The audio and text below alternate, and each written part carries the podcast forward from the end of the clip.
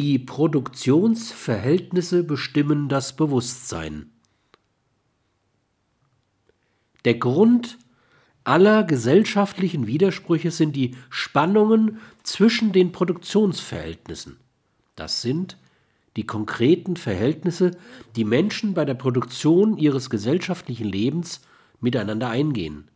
Die Rechts-, Eigentums-, Herrschaftsverhältnisse, die die Bedingungen festlegen, unter denen ein Mensch Zugang zur Nutzung gesellschaftlicher Produktion und zur Bestimmung der Einsätze gesellschaftlicher Produktivkräfte erhält oder von ihnen ausgeschlossen wird. Und den Produktivkräften, Naturkräfte, Maschinen, Naturwissenschaften, Verkehrs- und Kommunikationsstrukturen, Arbeitskräfte.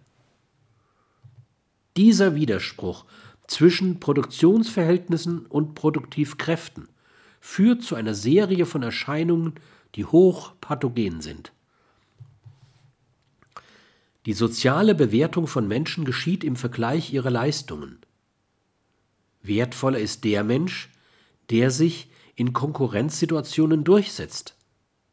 Wünschenswerter sind Charaktereigenschaften, die die Konkurrenz suchen, als die, die sie meiden, wie Zärtlichkeit, Freundlichkeit, Empathiefähigkeit.